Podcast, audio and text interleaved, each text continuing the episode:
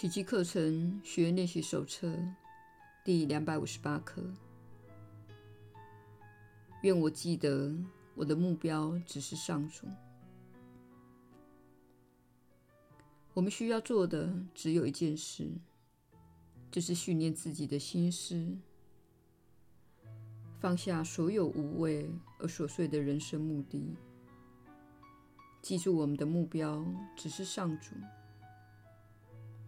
他的记忆就藏在我们心中，却被我们那些杂乱无章、渺小虚幻的目标搞得模糊不清。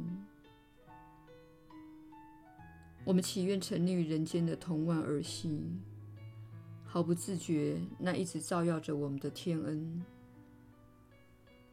上主才是我们的唯一目标，我们唯一的挚爱。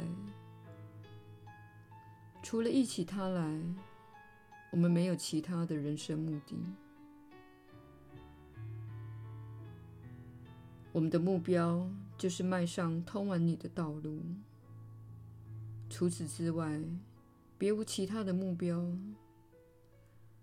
除了忆起你以外，我们还能要什么？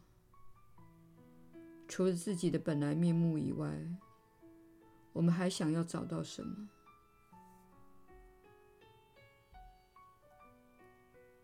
耶稣的引导，你确实是有福之人。我是你所知的耶稣。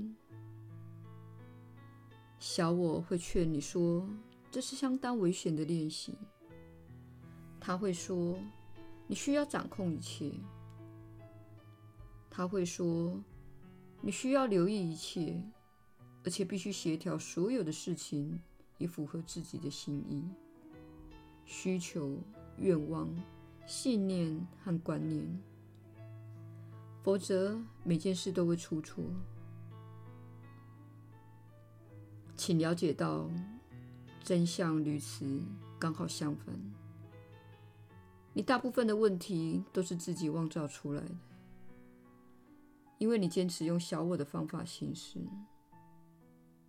但是别忘了，小我是一个思想观念的大杂烩，而那些思想观念都是令人恐惧、有所限制的，或是缺乏爱心的。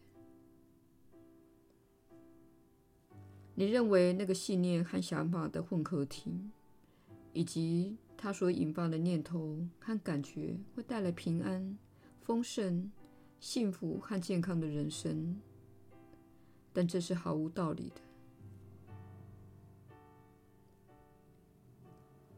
我的目标只是上主，这个观念看起来十分的激进，但是它确实是激进的。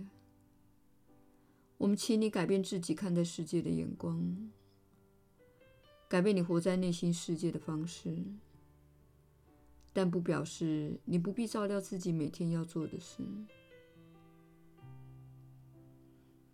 这些课程练习，你可以在心里默默的做。当你做着日常家务、通勤中停下来在等待行进时、塞车、洗碗、在花园除草。折衣服时，当你做着不需要全神贯注的事，你可以让这些课程的想法和观念进入到自己的内心，并带来爱和平安的振动频率。换言之，做日常家务时，你不再反复想着自己的人生哪里出了错。或是想着未来可能遇到的问题，而是不断地想着本课的观念，让上主成为你今天唯一的目标。当你花更多的时间在寻求上主这个振动频率时，不妨看看你有什么感觉，以及你的人生开始出现什么样的奇迹。我是你所赐的耶稣，我们明天再会。